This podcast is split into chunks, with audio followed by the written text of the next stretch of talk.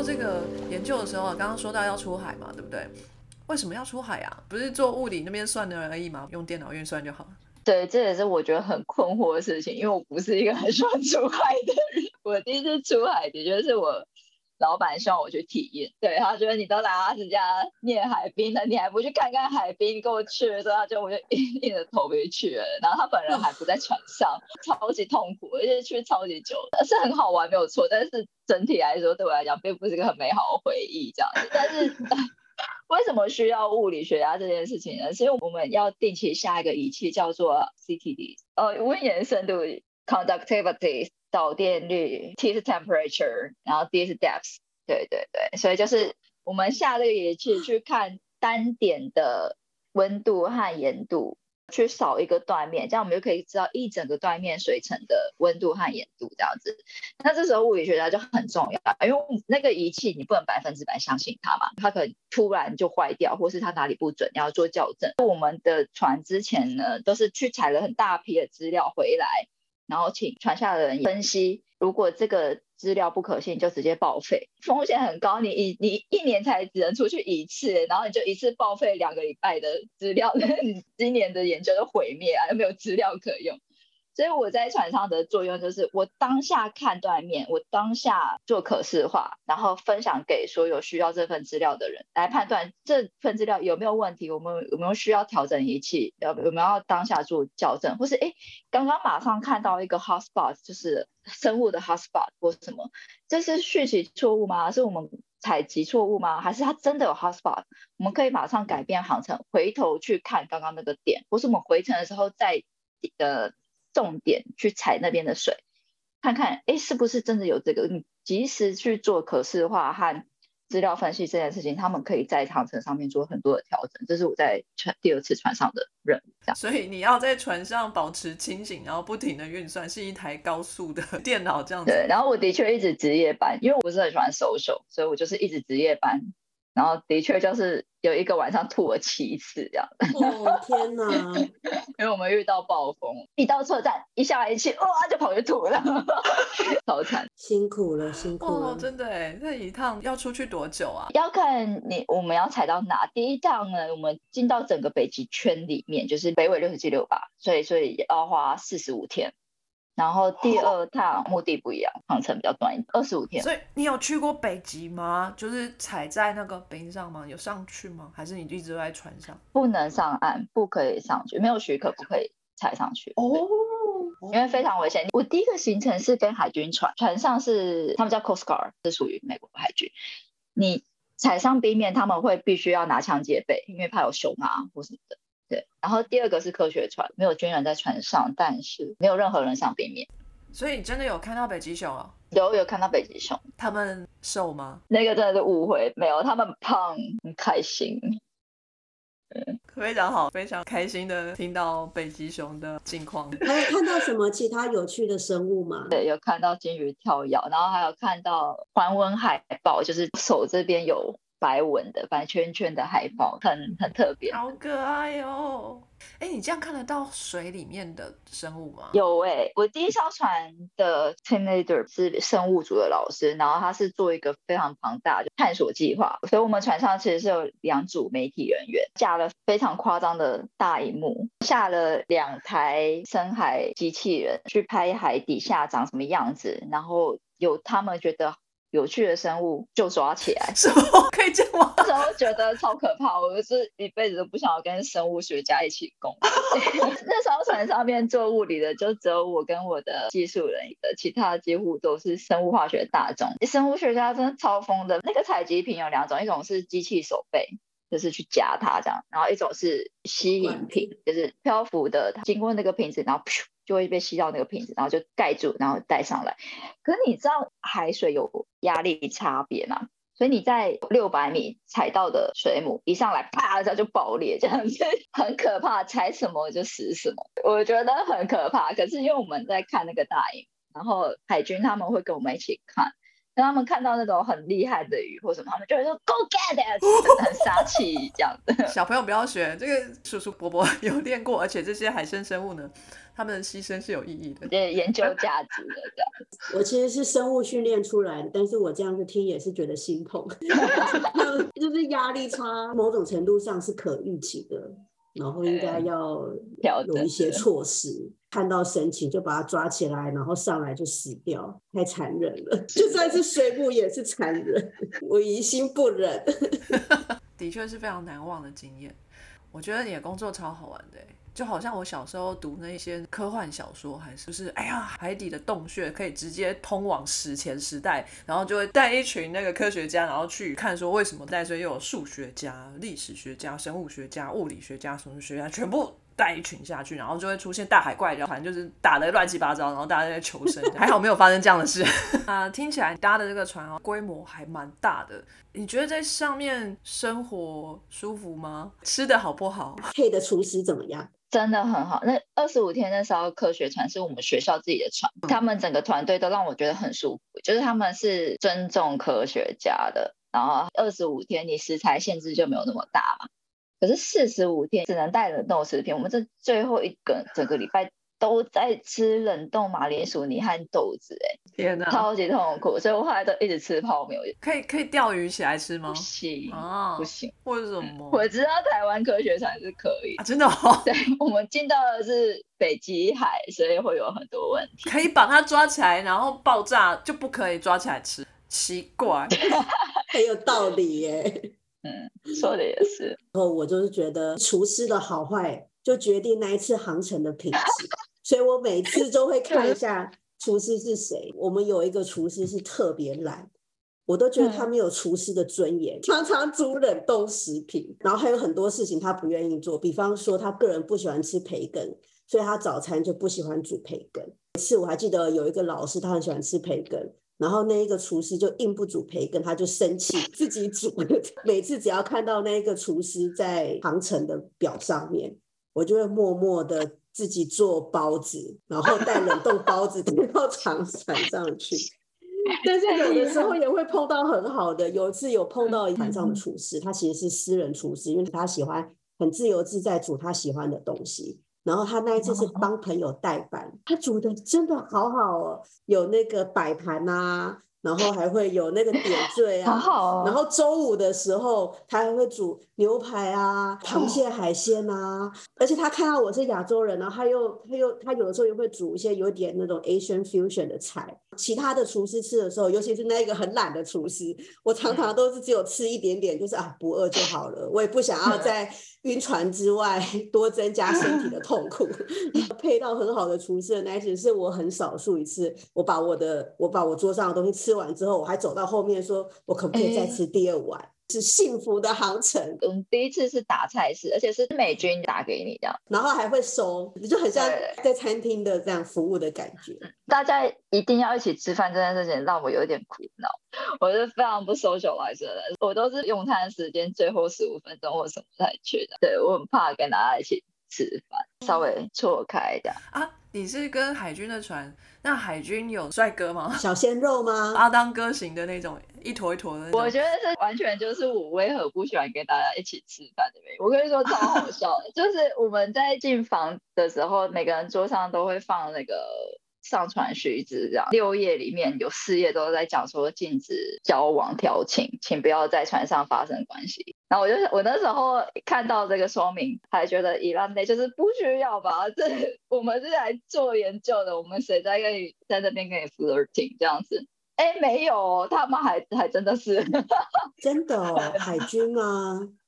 有点性骚扰我我的。我觉得不是单方面的性骚扰，就我的其他同，就我们有还是有很多硕博生上去嘛，大家还是非常积极的在找对象，所以他们的确是会在很多休闲的工作的剩余时间会去跟美军，也没有到调情，就是去跟他们来往这样子，这样只是不知道会前进到什么程度。类似这样，然后四十五天是可以发生很多事情的。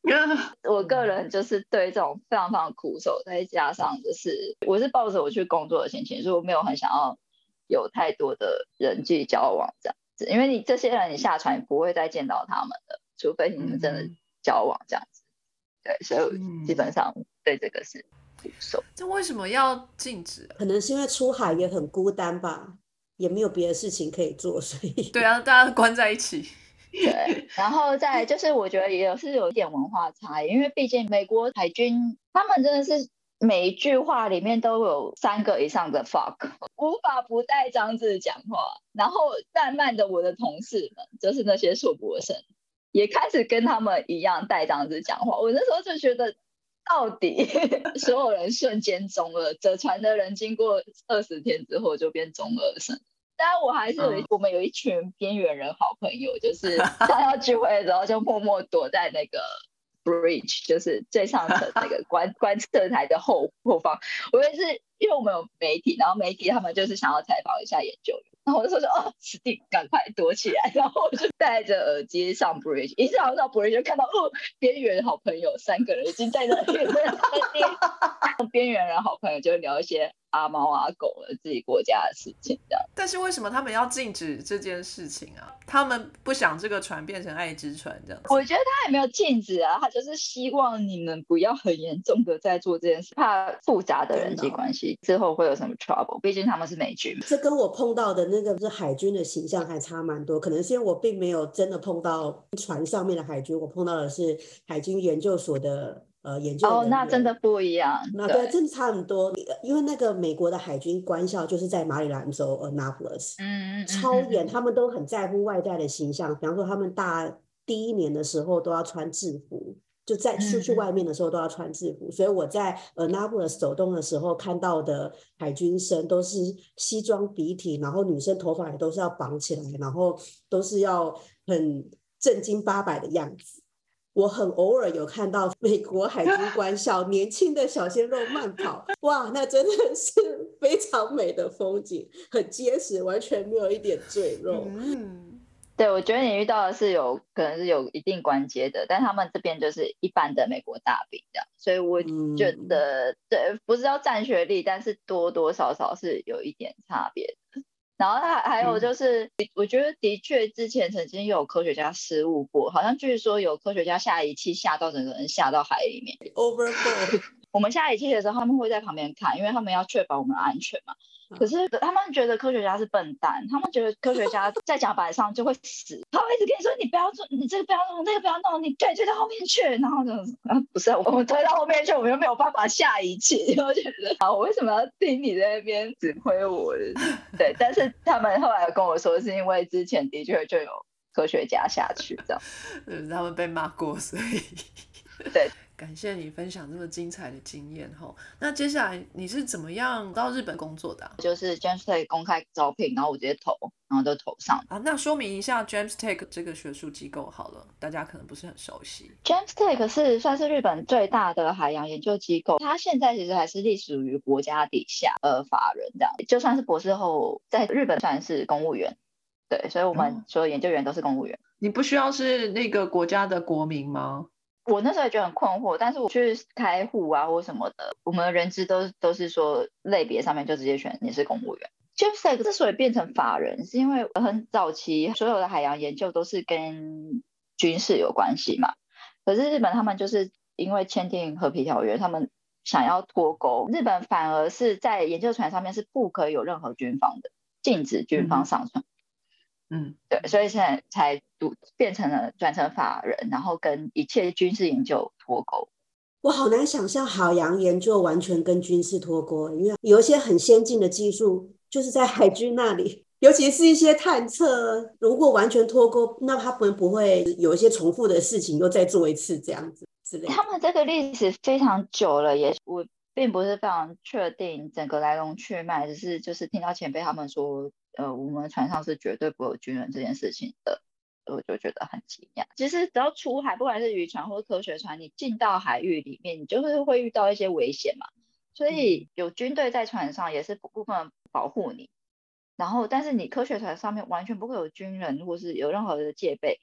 这件事真的是还蛮特别的。那你那时候没有想要留下来在阿拉斯加继续做博后吗？我的老板其实是希望我留下来，可是我自己是觉得我还是很想要先来日本看看，看看我喜不喜欢它，以后还是有机会回去这样子。但是因为我目前都还非常喜欢日本的生活，现在变成生活的比重跟对工作的理念，生活比重高一点，所以我就后来就选择离开学术界，然后留在日本。哎，你是在台湾嗯的时候就会日文的吗？我在大学的时候其实是有修日文的，但真的是刚来的时候真的是完全的讲不出来，没有办法对话。我觉得 Just Take 其实蛮好的，它可以让你在机构内请老师进来教你日文，所以我在那时候练习蛮多。对好哦，你现在在日本工作，大部分是用日文吗？英对，是全日文。我觉得很不容易耶。博后的时候是哦做什么研究啊？博后，呃，我博士班都在做北极的海冰嘛，然后博后就是在做南极的冰川，就完全不同的地方，但是机制上相近的地方非常的多。所以你也看过企鹅吗？对啊，哦，我没有去过南极，是很多人都问我这个问题，但是我我原本就不是很喜欢出海的人，你知道去南极一次都要去四个月以上，真的我真的不想去。我其实有思考过这个问题，就是因为我有猫，所以我没有办法离开家太久。然后我就有想嗯过，如果我没有猫，我会想要去南极吗？好像也还好。你的猫是在日本才养的吗？一只从台湾带去美国，然后我在美国再领了一只，两只一起带来日本，然后我后来在日本又再领了两只。所以我那个最大的那只猫就是跟着我奔波，很可怜，现在已经十岁了。天哪，环游世界的猫哎，酷！他们喜欢阿拉斯加吗？他们很喜欢啊，他们是那个下雪会出去玩哦雪的猫。这样说是台湾猫，嗯嗯，我觉得以前刚来美国的时候，语言跟文化是不是要适应？然后从美国到日本的时候，我猜可能也要适应一次。那你觉得第二次有比较容易一点吗？有没有什么不一样的地方啊？我觉得对我来说是容易的，所以这就是为什么我会选择留在日本的原因。就我个性不是这么喜欢社交的人，这件事情在美国是要非常的吃亏。美国人非常喜欢 small talk，他所有的人际来往都是透过这种不停的对话、小寒暄，然后甚至这个人际来往对你之后的职涯是有影响的。但日本人不会，他们每个人都有一定的距离感，这件事情我非常喜欢。很多人觉得他们很冷漠，可是对我来讲，这是一个就是很恰到好处。他不会问你不相干的事情，也不会问你私人事情。然后的确，他们也很难变成朋友，渐渐很难交心，没有错。可是这件事情对我来说是舒服的，我非常喜欢这件事情。大家在职场上面感情是好的，可是你一离开职场，不会有更多私生活的来往。所以我自己在家的时间非常非常多，不需要花时间去 hang out 去搜秀。的确啊，因为我的公司并不是非常古老的日本企业，所以我们并没有强迫你要农民开啊或什么，就跟长官喝酒，我们不需要。然后，但是其他同事他们为了要跟客户有更多业务往来，的确是会去跟客户喝酒，没有错。可是他们不会是出自不愿意，他们只跟他们想要喝酒的客户喝，这样并不是被迫要应酬。对，但是我知道，的确有蛮大部分的日本企业是必须要去应酬这件事情，这是没有错。可是在美国，这类的事情也没有很少，也不是你是显性跟隐性，就是你可以不这么做，但是你不知道对你自己的职涯有什么影响。然后我的确在美国会觉得很安静的人，你没有办法第一时间让你的实力啪的就被大家看到的话，是非常非常吃亏的。日本因为大家都一样非常的安静，每个人都非常的低调，所以变成你你的起点是一样的，最后就是靠实力去拼搏，这样子对我来说是比较舒服的状态。所以在文化上面的适应，我反而是觉得在日本适应的是比较好的。原本是在 James Tech 做博后嘛，然后后来是到公司去，你觉得在工作的时数上面有不一样吗？一半是因为就 COVID 的问题，所以我们现在其实全面在宅，不需要进公司，你的工时就是你自己决定。那差别在于你在学界，你就是有发 paper 的压力，因为我们博士后都是契约制嘛，为了得到下一期一三年契约，你要一直想办法发 paper，而且你发了 paper 之后，你还真不知道会不会拿到下一期的契约。我觉得这个对我来讲压力很大，变成你就算今天的工时结束了，你没有办法真正放心下来去休息了，没有没有，你还是要再想办法写 proposal、写 paper 这样子。可是你进公司你就不用再在意这个事情啊，因为你的公司就是让你你没有重大疏失，你就是会一直待下去嘛，或者说公司倒掉。就是 我们的确也有赶客户需要这个分析资料，我们可能要为了面对他们赶快赶出来。可是目前都没有非常夸张，就是不睡觉啊或者什么没有这样，而且已经没有那个我需要得到下一个契约这个压力在。所以你真的想要休息的时候，你是可以放下工作，好好的去休息。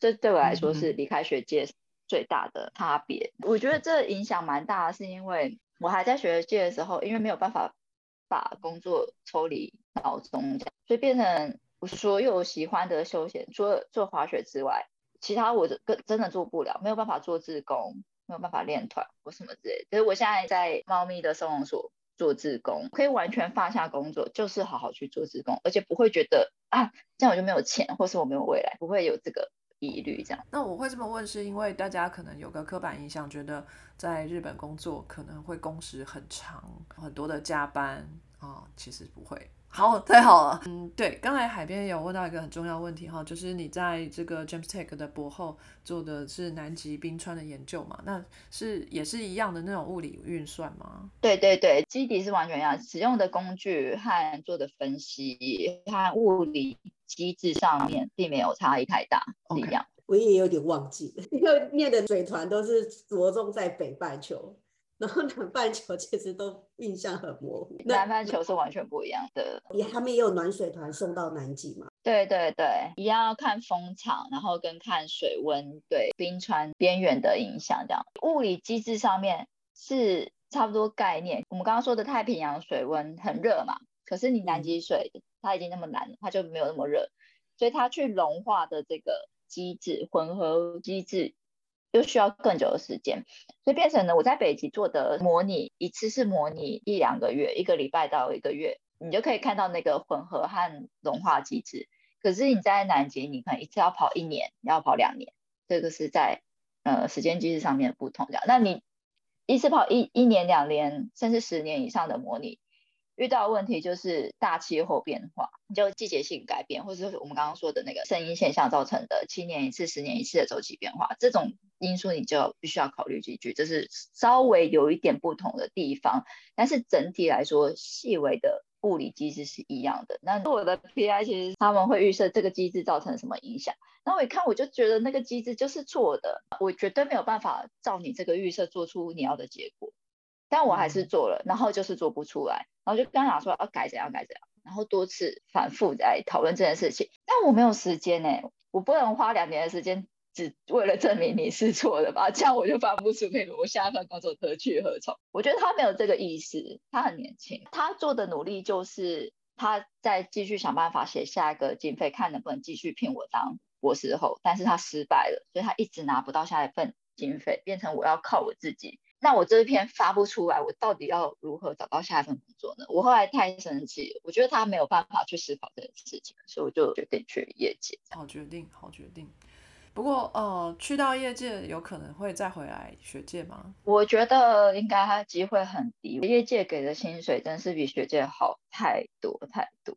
那后来为什么会选择这个公司呢？虽然我在很久很久以前有业界经验，可是已经过了十年，你都没有进到业界，你其实很害怕。现在是在日本，而且多多少少在这两年做学术的过程中，一直被你老板说不对，你这样是错的。然后其他人全部都是学界的人，他们觉得那里很好，他们觉得他们在做很厉害的事情，可是你自己看到的，你觉得不是，不停的自我否定之下。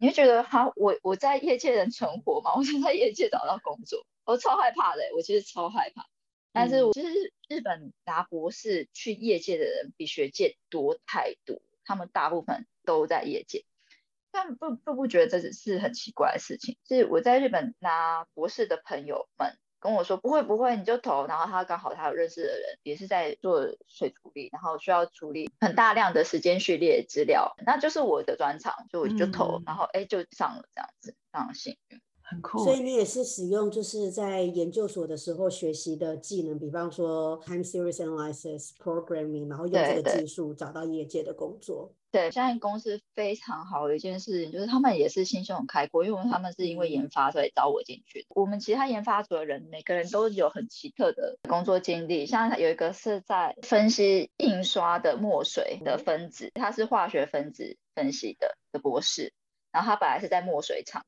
可是因为他对那个化学的大数据分析很理解，不是对如何用 machine learning 去做这个分析有很多见解，他们就直直接让他自己想办法。把这个概念运用在水处理上面，非常像在研究所你自己去提案你想做的研究，想办法实践，然后看我们主要客户觉得这个提案有不有趣。大概念上面其实是跟学界是一样的，只是我们的经费来源是主要客户这样。是我现在我做的分析的 data，你就不用自己去采嘛，我们就是直接从客户的水厂拿资料过来这样子。但有有好有坏，因为可能客户他们之前都没有在数位化，所以他们资料就有很很多奇奇怪怪的人为操作问题呀，这个是需要克服的部分。现在很酷哎，好跟我想象的公司。工作不太一样，果然是研发的部分比较少接触了。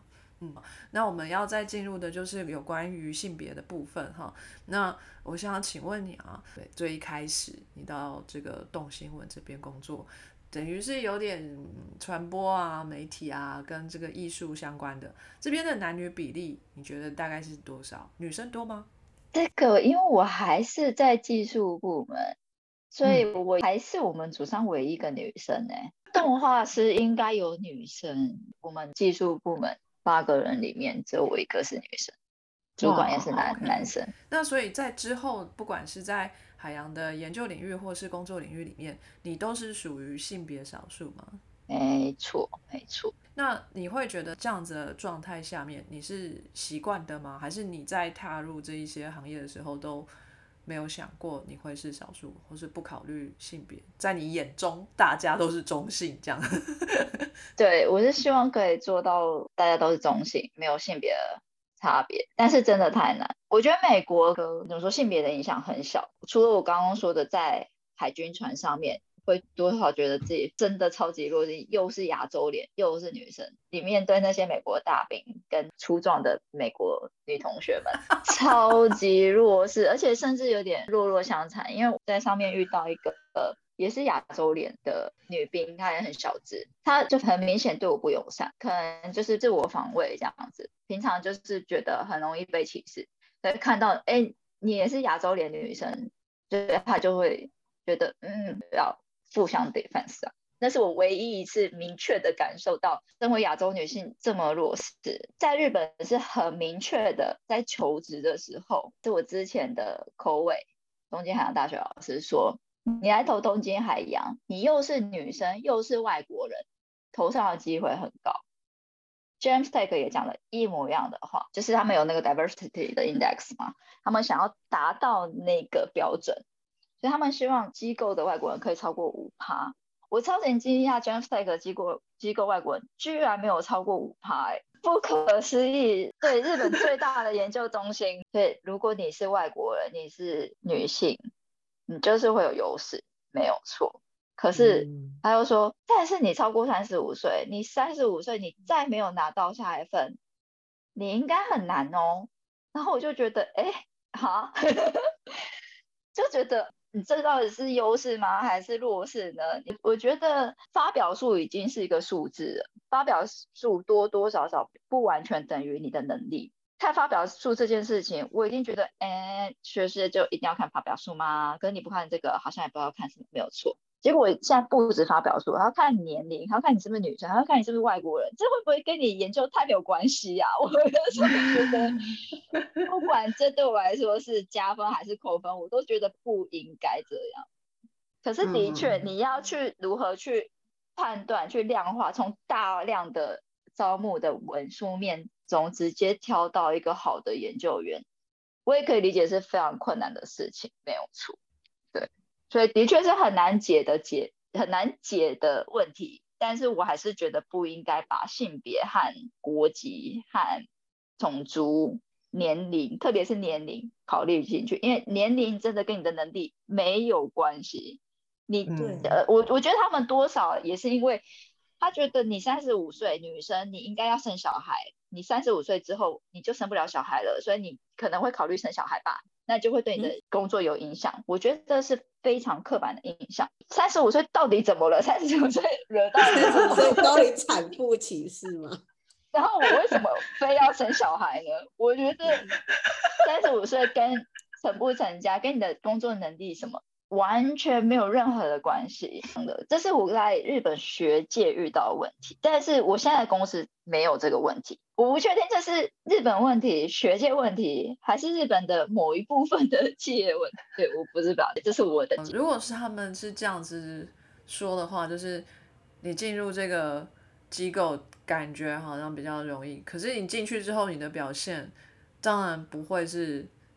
我是因为特权进来的，当然是优异的。那其他的同事对你会有刮目相看的感觉，或是你会觉得跟他们平起平坐吗？我会觉得跟他们平起平坐，而且我觉得，我觉得多多少少啊，就是日本他们，特别是在学界上面，他还是很希望你可以顺畅的英语发表，这的确是他们的弱点。我的 PI 他是日本人，可是他从中学就去美国。念书，他的英语口语是 native 等级，这是他的优势。在整个 conference 上面，或是各种对外发表上面，只要让他出去，或是他那个 paper 的底稿，就是让他写。我觉得你的英语能力好，在日本的学界里面是有一定优势。像是做日本传统研究的深海研究、地质研究、地震，这个都是日本非常非常强，可以一枝独秀的。那他们可能自己在国内的学会做得很好的话，他不用太担心去。对国外发表，可是你做两南极北极，你不可能不跟其他国际竞争，你必须要跟极地国家来往。你没有好的英文能力，真的是不行。所以好的英文能力，和你有国外的经验。是非常的吃香的，对，但这就是又是另外一个问题，你 你有美国经验不代表你很优秀，对吧？对对，所以用这个判断也不是很好，对，就是最后还是必须要回归那个人自己的研究能力，我觉得。能力在阿拉斯加，我相信是很好，在 L A 我就要怀疑了。哎，在你转换工作的时候，有考虑过回台湾吗？还是那个时候就觉得想要留在日本工作？我有在。人生非常绝望的时候，想说回台湾就好了。我其实非常想要留在日本，只是那时候就是真的不觉得自己可以找到业界的工作。那时候就觉得啊，回台湾好像不管怎样都可以活下去，所以回台湾好。但是如果你是考虑，比如说生活品质，或者考虑最简单的钱的问题，我我觉得我一整个人生都必须要考虑钱的问题，这对我来讲影响蛮大的。所以你考虑你薪水问题，我觉得回台湾真的不是一个选择。嗯，那个你现在是有拿到日本的身份吗？呃，我明年可以申请。他们是像加拿大一样，它有一个完整的表格，然后比如说日语检定过几级，年收过多少，年龄多少，不是啊，然后你表格积分算一算，超过七十待三年就可以申请，然后超过八十待一年就可以申请。那那是申请到的是居留还是国民？永久居留权，不用再申请签证吧？可是你拿的并不是日本护照。那你也不能投票。对，那个就是要入籍，要规划才可以，就是你要拿日本护照才可以投票。像美国，你要拿美国籍也是要去宣誓效忠美。英国也要效忠女王哦，现在是国王。那日本要不要效忠天皇？对，可是你在申请永住权的时候是不需要，点数到了就会过。希望你有一天可以拿到日本籍，因为。好像听说全世界最好用的护照是日本，的确是这样，没有错。好像可以去一百二三十个国家。那你觉得在身为这个性别少数的工作环境啊，如果说这个环境能够有一些什么样的改变，你会觉得更舒服一点吗？还是你觉得现在这个状态，然后你适应的很不错，其实也不需要太多的改变？我目前公司他们完全没有在在意你是男性女性的。在公司里面是非常舒服的，唯一一个困扰就是真的生理痛到死亡的时候，因为你的上司、你的同事全部都是男生，你要讲说我想要请生理假，我不知道我讲不出口哎。然后是幸好我们人事是女生，所以我是后来私下跟他讲，可是变成就是，比如说我们每天早上有晨会。那你晨会就突然消失，你还知道说我今天身体不适，然后我欧克吧又身体不适，一个月就身体不适一次。我觉得生理假这件事情，就是对我来讲是一件很难开口的事情。可是你真的那天你就是死在床上，你就起不来。我有点好奇，就是日本公司的生理假有特别规划出来吗？有是要分开的，对。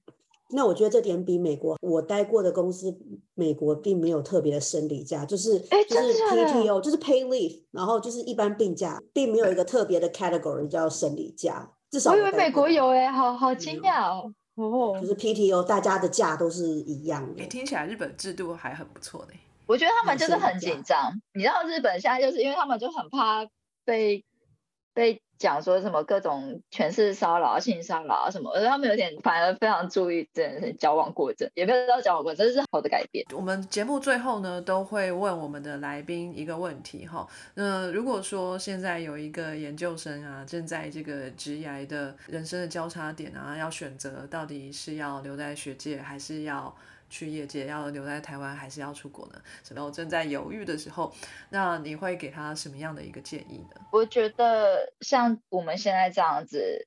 跟很多人聊过是非常好的一件事。你看我的生涯职涯转变很大，都是靠我的朋友的介绍。我觉得你去认识各种领域、各种国家的人 j o h n s t a 其实是一个好机构。如果你是真的做学术的人，或是你有一些背景的人，在那边是很好的。可是我在那一年里面，真的是把自己关在那个纯学术的空间里面，你看不到其他地方，所以你会变得非常的害怕，就是你不知道自己在这个社会上的定位是什么。因为我好几个高中同学，他们都在美国念博士，可是真的留在学界的人非常非常少。就是你离开学界，并不是一件丢脸，或是并不是因为我失败了，我找不到学界的工作，我才必须去业界，不是这样。可我我当时真的是就是这样想。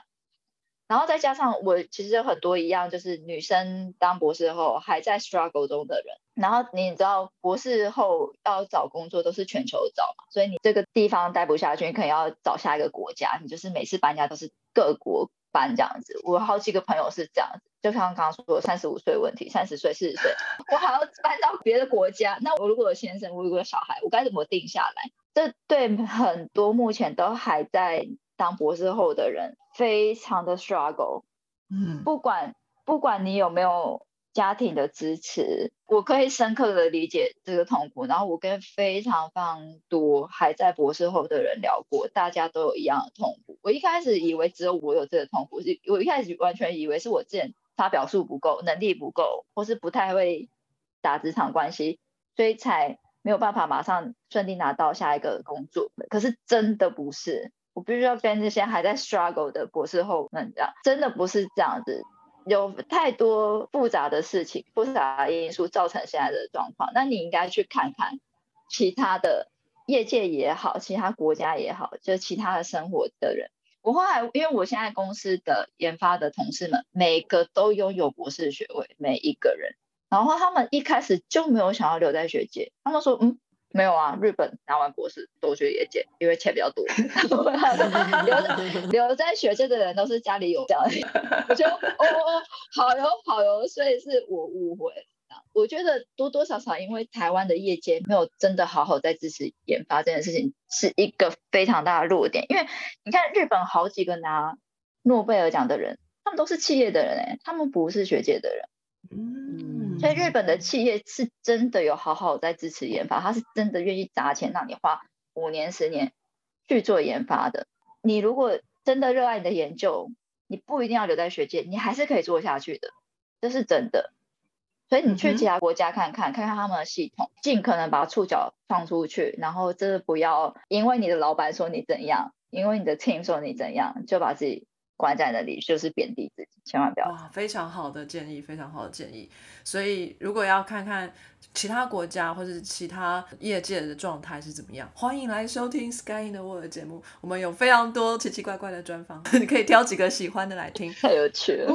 像我觉得你刚刚讲说，就是从学界出来的那一些挣扎的过程，我我自己也经历过，然后我听其他的朋友也都是都是一样的这个叙述的过程。我觉得博士出来都没有能力的问题，都是心理心理心障态。对，然后会有自我认同的冲击。你处在那个当下的时候，真的是会觉得好像那是唯一的选择。然后出去的话，就是会有污点啊，而且也不知道出去要去哪里。那我觉得你就提供了一个很好的例子，对对，而且因为台湾的博士生等于是没有薪水，在社会定位上面是学生，你的老板是你的老师，他就觉得你是个小孩，他是把你当学生来对待。日本多多少少也是类似这样子，就算你是博士后，你还是学生。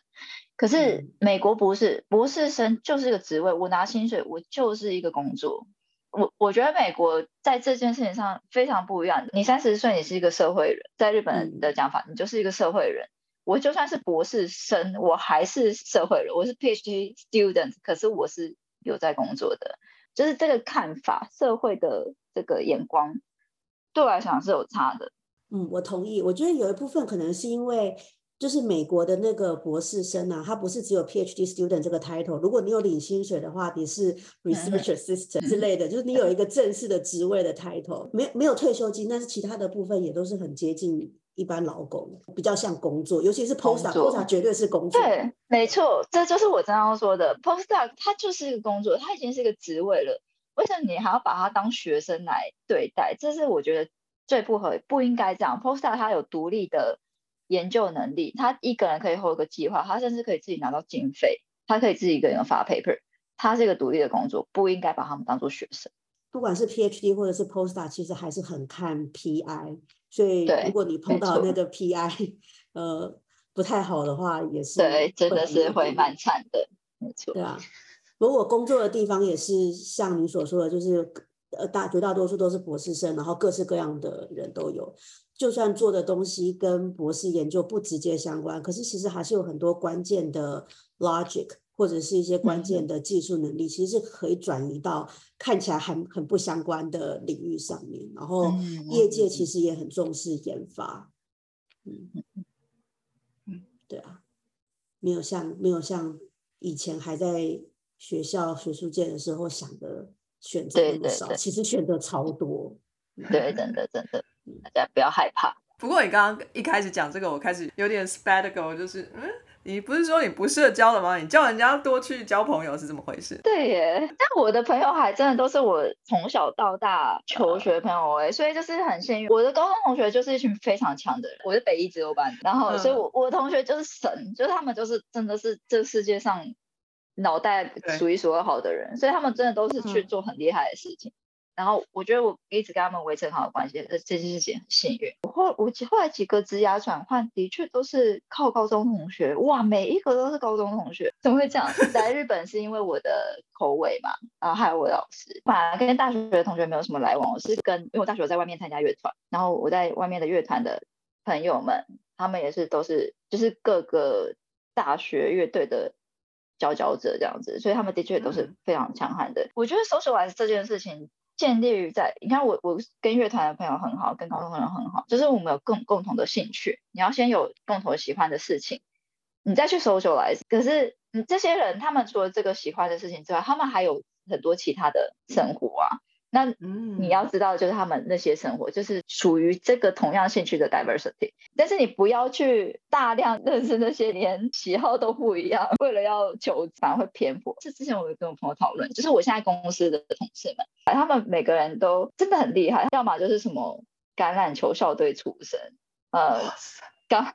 钢琴协奏曲大赛全国第二名，对这种就是奇怪，对他们现在都在做水处理哈，对，然后每个人都会乐器，我上司每天花一两个小时在练习打鼓。你有很喜欢的事情，你因为这个很喜欢的事情去认识很多不一样的人，然后再去知道他们生活背景，对我来讲是非常大的帮助和能量。这样，你不会把你的眼界就一直放在同一个狭窄的地方，这样你可以看到很多人。可是这些是基于你跟他们有一定的连接。要不然他们也不会把心里话告诉你，知道那种为社交而社交的感觉，真的不是那么的舒服啦。哦，那如果大家有一个共同的起始点，然后围绕着这边，然后渐渐发展出去比较自然的友谊，哈，这种可能真的比较真诚一点。对对对，所以其实不是不社交，是我们要用真诚的方式来对待互相，这样。哎，我们只是慢热，慢热有没有？对对对，慢热慢热。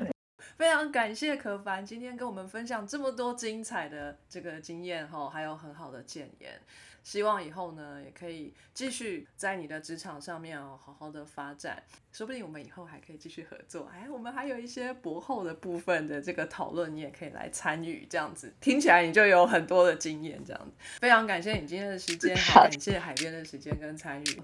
我们海女养成计划之后呢，还会陆续发出，然后一共会有十集。那请各位听众呢，可以来期待一下我们下一位海女会是谁呢？哈，好，那。今天就先到这边，跟大家说声再见吧，拜拜。谢谢，拜拜。本节目由 Sky in the World 喜剧系科学与国立台湾海洋大学合作，国科会科普计划赞助播出。